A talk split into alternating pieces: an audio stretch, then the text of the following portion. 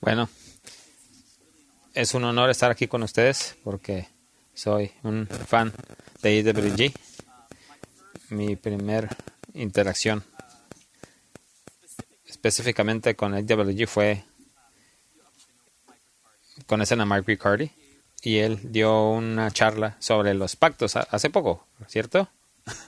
y creo que fue como cuatro o cinco años acá, dio la misma charla en EWG y esto estaba atrás por eso y me encantó todo lo que dijo y dije debemos eh, captar eso y, hicimos un diagrama con ahí los eh, diagramas de los pactos eh, porque creo que te ayuda a entender la Biblia cuando ves la historia de la redención de Dios de esa manera compacta, para que cuando estás leyendo la Biblia te da un mapa de dónde estás.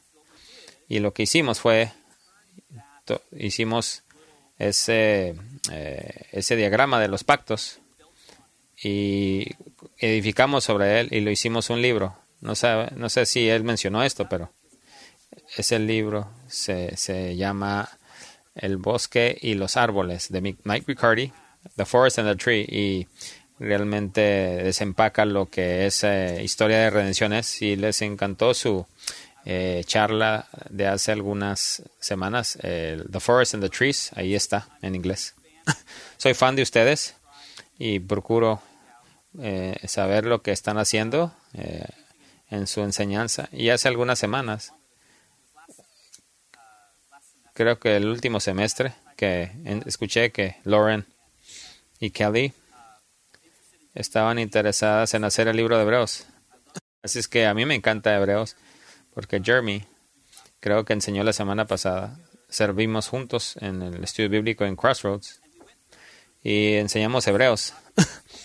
y habíamos terminado y cuando escuché que iban a hacer eso, iban a estudiar Hebreos, quería dar algunas recomendaciones del, artículo que había leído de capítulos 8, 9 y 10, porque 8, 9 y 10, hay mucho ahí.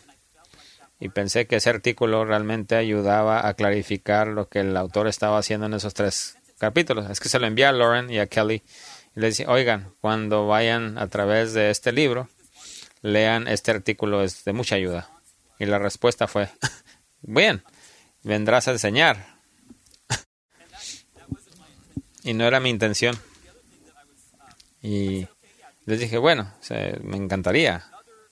Y la otra oración es que, bueno, estoy contento, gozoso de hacerlo, pero Señor, que no sea uno de los pasajes de advertencia. y sí, me tocó el, el pasaje de advertencia más feroz en todo el libro de Hebreos. Así que abramos nuestra Biblia, Hebreos capítulo 10. Vamos a estar ahí empezando en el 26 y vamos a irnos hasta el final del versículo, hasta el 39. Antes del año 1928, enfermedades como la, bueno, enfermedades como la neumonía, la infección de garganta por estreptococos, los dolores de oído e incluso las cortaduras simples solían acabar en fatalidad. La expectativa debido a eso, la expectativa de vida en aquella época era de 47 años. Antes de eso. Hoy, la expectativa de vida promedio es 79. Todo cambiaría con el descubrimiento, descubrimiento accidental de un tipo de hongo que se encuentra en el moho. Y sin el tratamiento eh, inesperado, improbable de poner este moho en nuestros cuerpos, la vida de hoy sería muy diferente. Em, la mayoría de nosotros ni siquiera estaríamos aquí. La insólita historia del primer antibiótico, la penicilina. La ingestión de moho. ¿Quién hubiera pensado? A veces, la respuesta que da vida llega en los lugares más inesperados. Y para los primeros seguidores de Jesús, en particular los que procedían de un entorno judío y tenían unas expectativas judías, para un Mesías judío, un Mesías que se marcha, se va sin cumplir esas expectativas. Es una respuesta poco inesperada o, poco probable. Y estos eran los destinatarios de la carta a los hebreos. Este pueblo estuvo esperando, estaba esperando la liberación de una nación extranjera que había estado reinando sobre ellos. Habían estado esperando una liberación por 600 años de Roma, mm, de Grecia antes que ellos y de Babilonia antes de ellos. Pero cuando se piensa en la promesa de Dios a Abraham, entonces habían estado esperando alrededor de más de 600 años, habían estado esperando a, 2000 años para esa respuesta a esa promesa. Y si añadimos el tiempo que esperaron de la promesa en, el jardín, Adán y Eva, que deshacer la maldición, que la simiente de Eva le daría un golpe a la serpiente, entonces habían estado esperando unos cuatro mil años. ¿Piensan que nosotros hemos esperado? Pero bueno, un día, al quien habían estado esperando, por fin llegó, el Mesías el prometido que se sentaría, se había prometido que se sentaría en el trono de David para siempre. Él desharía la muerte, eh, eliminaría la enfermedad y el pecado. Y sería una bendición para todas las naciones. Traería la restauración a toda la creación. Y de hecho venció a la muerte y el pecado.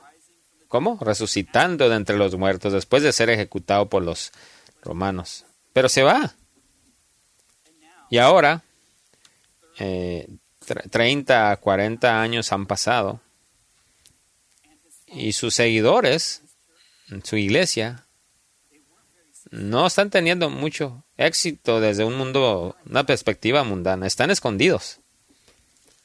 Y los que dejaron el judaísmo para unirse a, abrazar a este Mesías, para unirse a los seguidores, a los seguidores de este Mesías, ahora están siendo perseguidos, casi como cacería, y, perseguidos por los mismos amigos y familiares que dejaron.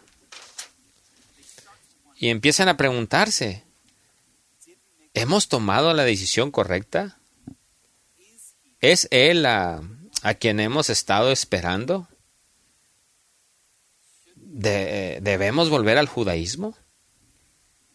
Y el libro de Hebreos fue escrito para responder a estas preguntas. Pueden imaginárselos preguntando, ¿y si hemos de reiniciar y volvernos a la fe anterior a Jesús? ¿Y qué si esperamos a un Mesías más espectacular que nos rescate de verdad y nos devuelva a un lugar de honor y gloria? Pero en vez de eso, en sus mentes están tentados a pensar que hemos estado confiando en un tipo ordinario que vino y se fue. Y ningún reino aparente fue restaurado para Israel. Incluso después de su resurrección, aún los discípulos hicieron esta pregunta a Jesús. ¿Es este el tiempo en que restaurarás el reino a Israel?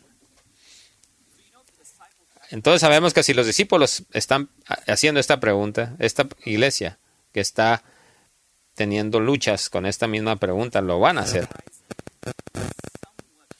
Y lo que nos lleva a un versículo sorprendente y algo, algo que nos da shock, primera vista, es nuestro texto de hoy, Hebreos 10, 26 al 39. Permítanme leer el primer versículo, que creo que este primer versículo informará el resto del pasaje y el resto de nuestro tiempo juntos. Hebreos 10:26. Porque si pecaremos voluntariamente después de haber recibido el conocimiento de la verdad, ya no queda más sacrificio por los pecados. Voy a parar ahí. Ahora bien, mi trabajo hoy es hacer dos cosas. Número uno, es responder a la pregunta que está más probablemente en la mente de la mayoría de ustedes. ¿Qué significa que ya no queda sacrificio por los pecados? si seguimos pecando voluntariamente? ¿Significa esto que puedo perder mi salvación? ¿Y será que sigo siendo cristiana? Y la segunda cosa que he de hacer hoy es que me es necesario desglosar el argumento del pasaje. Y creo que si hago el número uno, el, el número dos, espero, se hará automáticamente. Así que espero matar dos pájaros de una pedrada, ¿ok? Y esta es mi respuesta a la pregunta. Esta es la respuesta a la pregunta. Pecar voluntariamente, de Hebreos 10:26, es el pecado de incredulidad. Esto es incredulidad activa. Es rechazar a Jesús. Es ver la respuesta inesperada como la improbable pero salvadora cura de la penicilina y luego rechazarla. La enseñanza de hoy se titula Abrazando el superior inesperado. Y tenemos tres puntos. Tendrán subpuntos, así es que lo voy a mantener tan sencillo como pueda. Los puntos son simples. Número uno, el contexto.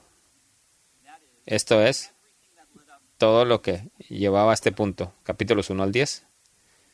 Número dos, el texto.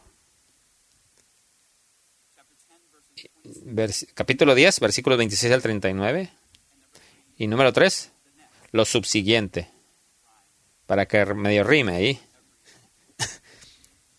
que es lo que todo maestro hace.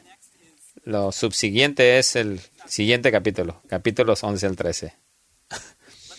Empecemos con el primer punto, el contexto.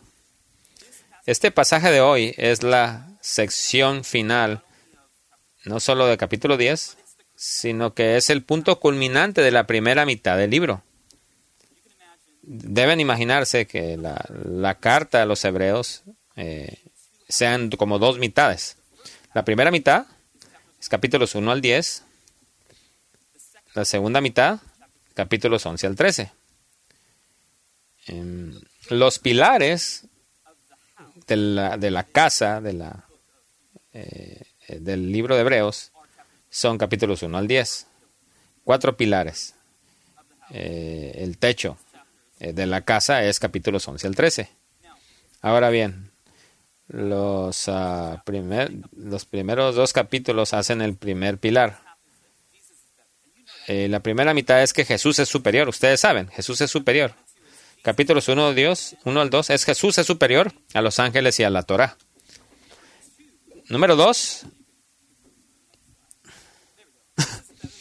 Jesús es superior, Jesús es mejor, es la primera mitad. Capítulos 1 al 2, Jesús es superior a los ángeles y a la Torah. Y capítulos 3 al 4 es el segundo pilar, Jesús es superior a Moisés y a la tierra prometida. Tercer pilar, Capítulos 5 al 7, Jesús es superior a Aarón y a, y a Leví. Capítulos 8 al 10, Jesús es superior al tabernáculo y a las ofrendas. O en otras palabras, Jesús es un mensajero y un mensaje superior. Jesús es un Jesús es un líder y un destino Jesús es un líder y un destino superior, mejor que Moisés. Jesús es un sacerdote superior y Jesús es un sacrificio superior. Así que, si Hebreos es un edificio, todo lo que viene en los pilares es la doctrina. Eh, todo lo que viene después es la aplicación. Este, felicidades, hermanas. Ustedes han sobrevivido la, la parte más difícil de Hebreos. Dense un aplauso. Es que, ¿qué es lo que sigue? Es si la primera mitad, si la primera mitad es Jesús es superior, mejor. La siguiente mitad es vivir a, la luz de la, vivir la vida a la luz del superior. Y hay una palabra que el libro de Hebreos nos dice cómo vivir, es, es vivir la vida a la luz del superior es la palabra fe. Ahora bien, el argumento es algo que quiero añadir. Cuando escuchamos que Jesús es mejor, sabemos, a veces decimos, bueno, sabemos, sí lo entiendo. Esto debe ser profundo, pero para nosotros es difícil porque no estamos, eh, la no somos la misma gente de ese tiempo. No tenemos tanto peso en nuestra vida diaria para las cosas que habían venido en capítulos 1 al 10. Así es que lo que no quieres pensar en esos primeros capítulos, no pienses de ángeles como obsoletos. No pienses de Moisés como no tener sentido. No pienses del sacerdocio que como que no valía nada. Y no pienses que los sacrificios como desechables. Era presentar estas cimas de la historia de la redención, de la historia de la redención, para decir que sí, estos eran esenciales y poderosas y pero la intención era que apuntaran a Jesús. Así es que no es nada más que es mejor, sino que es el crescendo, el, el, lo culminante. Así es que el llamado de cada una de estas secciones, la conclusión de cada una de estas secciones es, Jesús es mejor, por lo tanto, cree en Él, ten fe en Él. El argumento no es que confíes en tus obras para salvarte, el argumento es que Él es el Salvador, no tú. Entonces, en 10.26, la pregunta es, ¿está diciendo, acaso lo que 10.26 está diciendo, donde dice que debemos no desobedecer voluntariamente? ¿Está diciendo en el que no debemos voluntariamente desobedecer? No, no es, no es el punto principal del texto. Los primeros 10 capítulos de Hebreos dicen, no debemos rechazar a Jesús. Ese es el contexto. Ese es el punto número uno. es necesario tener fe en Jesucristo. Adicionalmente, o además, los cuatro pilares van acompañados con ellos un pasaje de advertencia. Puedes llamarle su su aplicación en medio de la teología. Y cada uno de esos pasajes de advertencia están conectados con uno de estos cuatro pilares. El primer pasaje de advertencia en capítulos 1 al 2 se encuentra en capítulos 2, 1 al 4. Eh, pasaje de advertencia 2, 1 al 4. El siguiente pasaje de advertencia se encuentra en capítulos 3 al 4 y se encuentra en capítulos 3 al 7 hasta capítulo 4, versículo 13. Y el tercer pasaje de advertencia, en el tercer pilar, capítulo 5 al 7, es el pasaje de advertencia que se encuentra en Hebreos 5, 11 al 6, 12. Y capítulos 8 al 10, el, el, último pilar, es nuestro pasaje actual que tiene su pasaje de advertencia, ¿sí? Bien, ahora, es, importante para saber, para hacer el punto de que la uh, desobediencia voluntaria, que no está hablando de pecado en general, sino que está hablando del pecado de rechazar a Cristo, necesitamos ver todos los cuatro pasajes de advertencia juntos.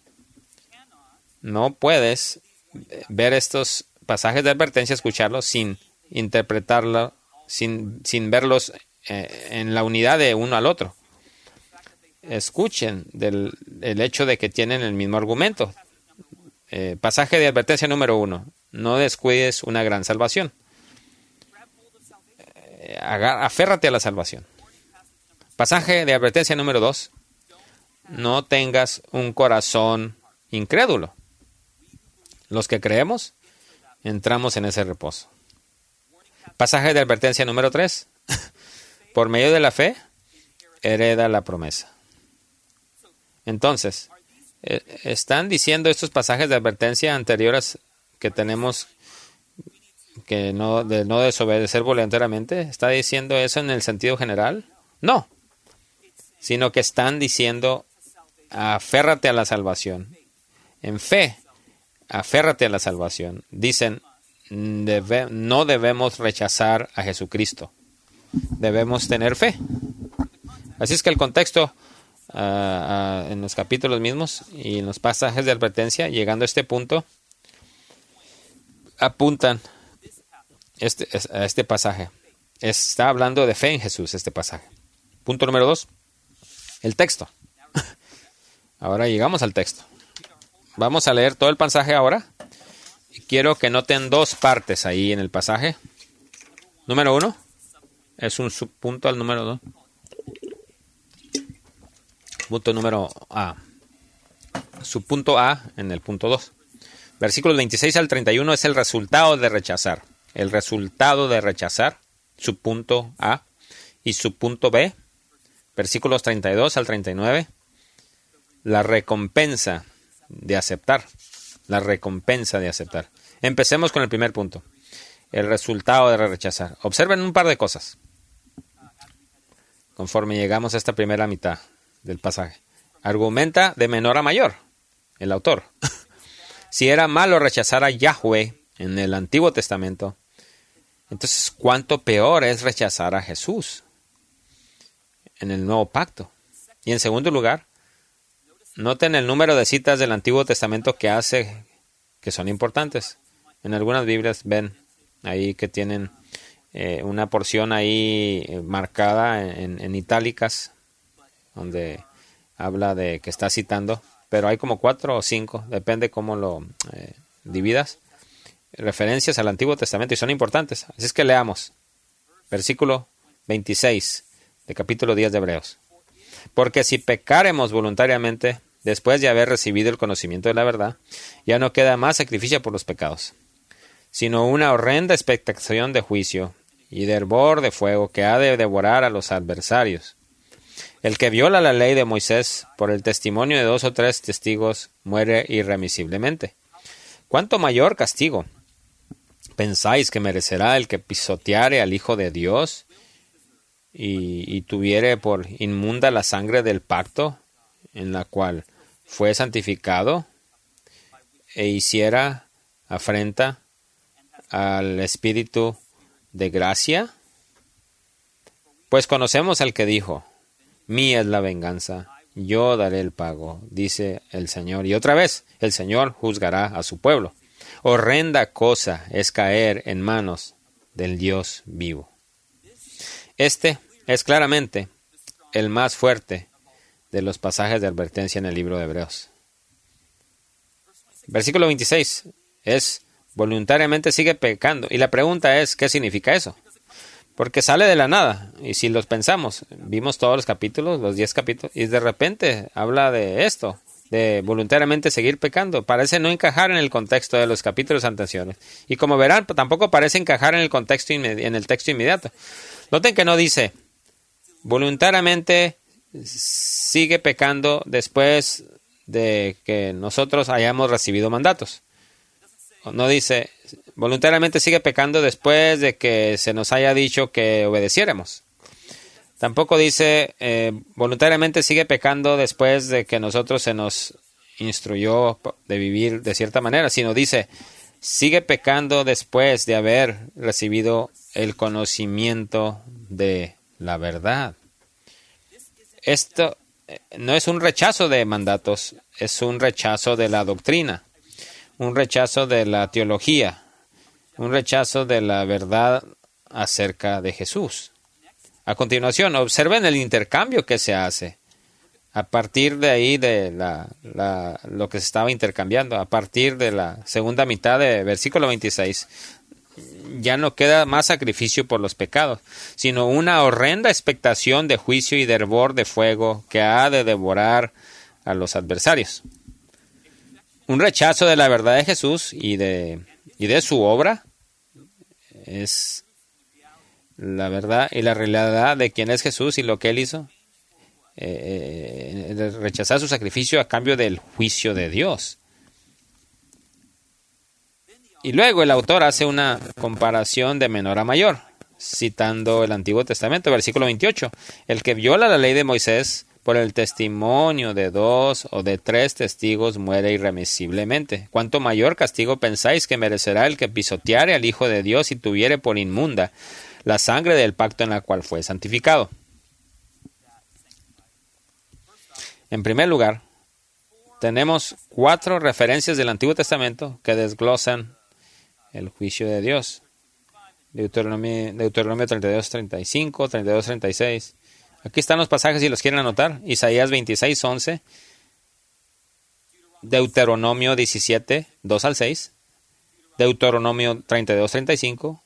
Deuteronomio 32, 36. Y Salmo 135, 14. Ahora, empecemos con el versículo 28 que cita Deuteronomio 17. Y a primera vista, el contexto de, de Deuteronomio está cerrando el Torah y el pueblo de Israel después de vagar por 40 años están ahí pegados al, al, al, río Jordán y están por cruzar y entrar a la tierra prometida. Y Moisés está predicando algunos sermones en cómo han de vivir del otro lado, tierra prometida. Así es que veamos versículo 28. El que viola la ley de Moisés por el testimonio de dos o tres testigos muere irremisiblemente. Ahora bien, la pregunta es, ¿se trata esto de, de una desobediencia general de la ley? ¿Podrías hacer esta pregunta? El rechazo de Moisés quizás diga, bueno, es que no estamos obedeciendo. La respuesta es no. No se refiere a una desobediencia general de las reglas. Y les voy a dar dos razones. Número uno, la ley de Moisés es otro nombre para la Torá. La Torá son los cinco primeros libros de la Biblia. Hay mucho más en esos libros que reglas. La Torá es la historia acerca de Dios. Es el carácter de Dios. Y, y es como el pueblo de Dios entran en un pacto, una relación con Dios. Es un pacto, una relación. Por eso cuando ven la frase ley de Moisés, se habla de algo mucho más de lo que pensamos, es más amplio. Es esencialmente la autopresentación o revelación de Dios a su pueblo. Cuando obtienes la ley de Moisés, obtienes a Dios mismo. Número dos, la segunda razón, porque creo que el versículo 8 no habla de una desobediencia general, es porque el pasaje que cita, eh, debido al pasaje que cita, Deuteronomio 17, 2 al 6. Y los voy a leer para ustedes, para que no tienen que llegar. Cuando se hallare en medio de ti, Moisés hablando al pueblo, cuando se hallare en medio de ti en alguna de tus ciudades que Jehová tu Dios te da, hombre o mujer que haya hecho mal ante los ojos de Jehová, tu Dios, eh, nos va a decir qué es eso, traspasando su pacto, que hubiera ido y servido a dioses ajenos y se hubiera inclinado a ellos, ya sea al sol o a la luna o a todo el ejército del cielo, lo cual yo he prohibido, y te fuere dado aviso y después de que oyeres y hubieres indagado bien de esta persona que sabe que ha sido dejada y han rechazado a Yahweh, han ido en, pos de otros dioses. Y, si es verdad, deben indagar acerca de. Y si es verdad, y es cierto que esta abominación se ha hecho en Israel, entonces sacarás a tus puertas al hombre o a la mujer que hubiera hecho esta cosa mala, sea hombre o mujer, y los apedrearás y así morirán. Por dicho de dos o tres testigos, morirá el que hubiere de morir. No morirá por el dicho de un solo testigo, el que muere. Interesante esto, ¿no? Así que esto no es solo una desobediencia general. Y tienes que asegurar que esto es cierto. Se trata de alguien que se aleja de Yahweh y lo cambia a él por ídolos. Esto es incredulidad. Y por eso compara la audacia de este rechazo de Yahweh con la audacia del rechazo de, de Jesús y su sacrificio.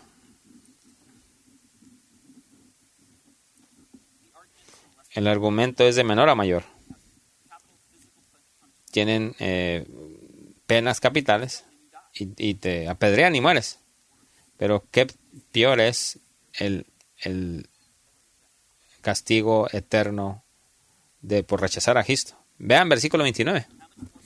¿Cuánto mayor castigo pensáis que merecerá el que pisoteara al Hijo de Dios y tuviere por inmunda la sangre del pacto en la cual fue santificado e hiciere afrenta al Espíritu de gracia? Pisotear el Hijo de Dios bajo su pie. Esa es incredulidad en el Hijo de Dios. El tratar la sangre del pacto como cosa profana es un rechazo de la obra de Cristo. Y si no quedara más claro que no se trata de perder la salvación por obras, que por cierto es salvación por obras, vean la última frase. Hiciere afrenta al Espíritu de gracia, dice versículo 29. Esto es un rechazo del don gratuito de la gracia evangélica.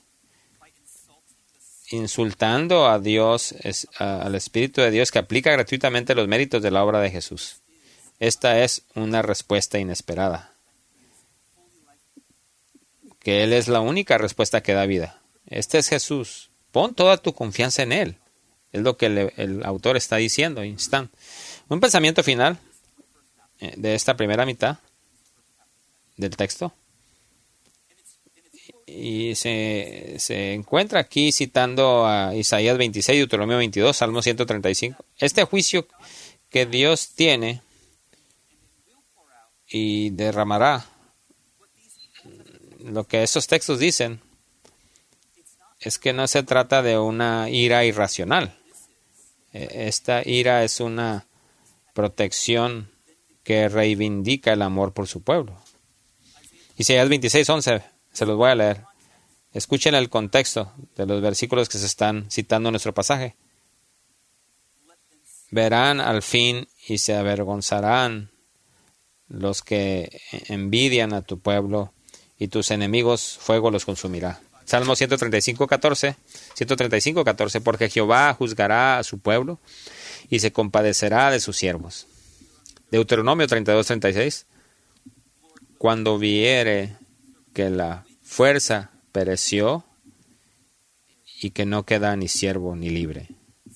Algunos estudiosos dicen, miren, ven esos textos y, eh, el hecho de que el autor está citando estos textos del Antiguo Testamento, algunos estudiosos dicen, mira, el autor de Hebreos tomó el Antiguo Testamento fuera de contexto los pasajes del Antiguo Testamento son acerca de la defensa y cuidado leal del pueblo de Dios. Y Hebreos obviamente solo habla de juicio feroz. Pero el autor de Hebreos es un genio. Bueno, porque es el Espíritu Santo, ¿cierto? Y como todos los escritores del Nuevo Testamento, el Espíritu Santo son genios. Y es intencional con esto es más apropiado de lo que se piensa realmente. Porque ¿qué le está pasando a los seguidores de Jesús en el contexto de la época? En este libro de Hebreos, están siendo perseguidos. Y algunos de los perseguidos eh, están en la iglesia y están recibiendo esta persecución y están pensando, quizás debemos volver al judaísmo para no tratar con esto, para no lidiar con esto. Y algunas de estas personas que están siendo perseguidos, que, están pensando en regresar al judaísmo, a aquellos mismos que les están persiguiendo.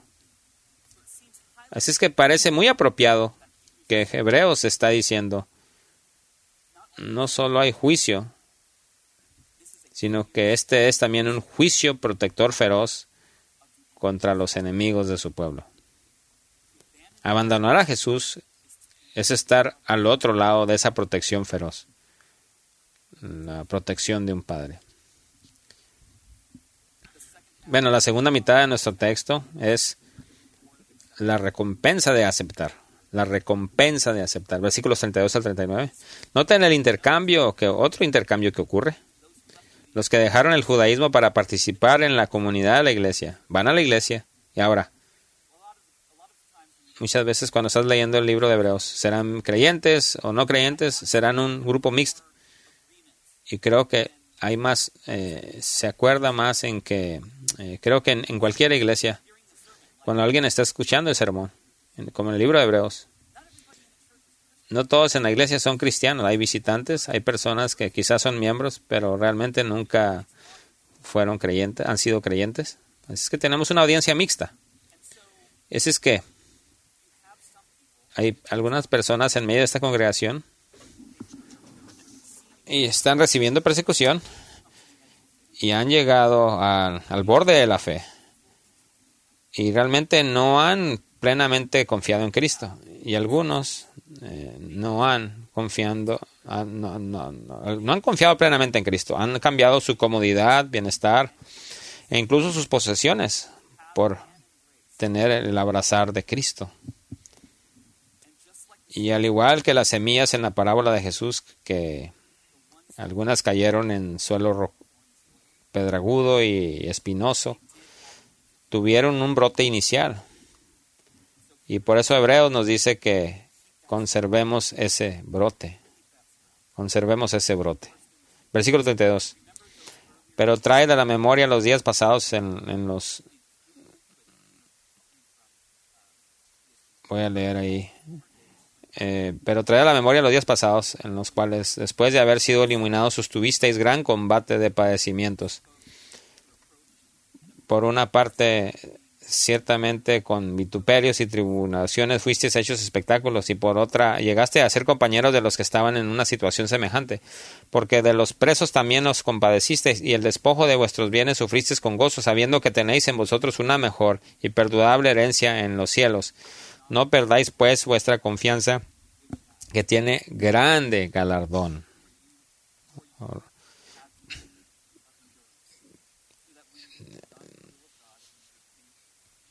Para que hagan la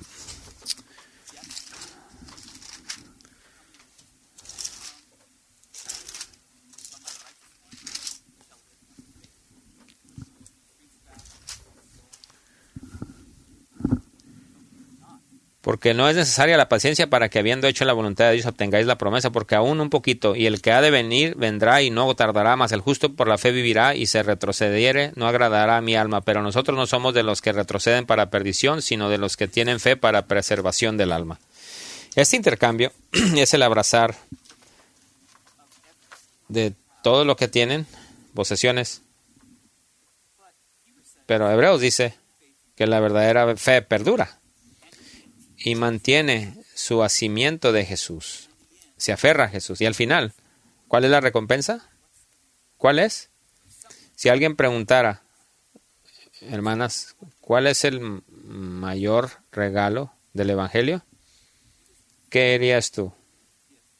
¿Cuál es el don favorito del Evangelio? ¿Qué dirías? La respuesta correcta es muchos niños sacan esto bien, es Jesús. Él no solamente es el rescate, sino Él es la recompensa. Nuestro texto vuelve a citar a Isaías 26, de nuevo, sobre el rescate de un padre amoroso para su pueblo. Eh, porque es necesario la paciencia para que, versículo 36, porque os es necesaria la paciencia para que habiendo hecho la voluntad de Dios obtengáis la promesa, porque aún un poquito, y el que ha de venir vendrá y no tardará. Y el texto cierra con una cita de Habacuc 2.4. Y, y, lo que es tan propio es que, al igual que los destinatarios de Hebreos, el pueblo de Israel durante la época de Habacuc um, había estado esperando un par de miles de años. Pero en lugar de rescate, venía un ejército invasor. Y el ministerio de Abacú, que antes consistía en llamar a un pueblo al arrepentimiento, de regresar a, a Yahweh, cambió a un nuevo ministerio. Y el nuevo mensaje era este, espera. el juicio se acerca, esta nación va a acabar con nosotros, pero esperen en el Señor y confía. Será duro, pero confía. Fe simple y paciente. Esa es la cita de Habacuc, versículo 38 de Hebreos 10. Mas el justo vivirá por fe. Y si retrocediere, no agradará a mi alma. Pero nosotros no somos de los que retroceden para perdición, sino de los que tienen fe para preservación del alma. Esta última línea seña, sella realmente este pasaje de advertencia. La obediencia que está en juego aquí es la obediencia de la fe. Creer y confiar en la persona y la obra de Jesús. El punto final, el punto número tres es lo subsiguiente. Y es el siguiente capítulo, los siguientes capítulos. La pregunta original era,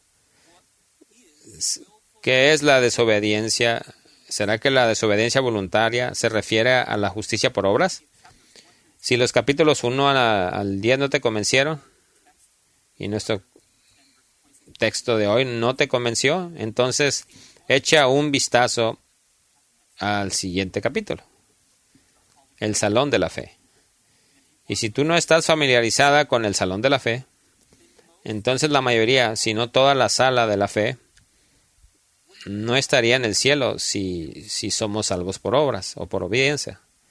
Porque una o más de las siguientes cosas fueron ciertas para todos los que están mencionados en el Salón de la Fe. Sufrimiento, duda y fracaso moral. Cada uno de las personas mencionadas en el capítulo 11, en el Salón de la Fe, tienen, han sufrido, han dudado, han, han tenido fracaso moral.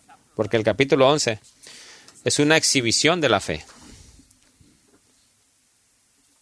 De eso trata el libro de Hebreos. Jesús es superior. Así que pon tu fe en Él.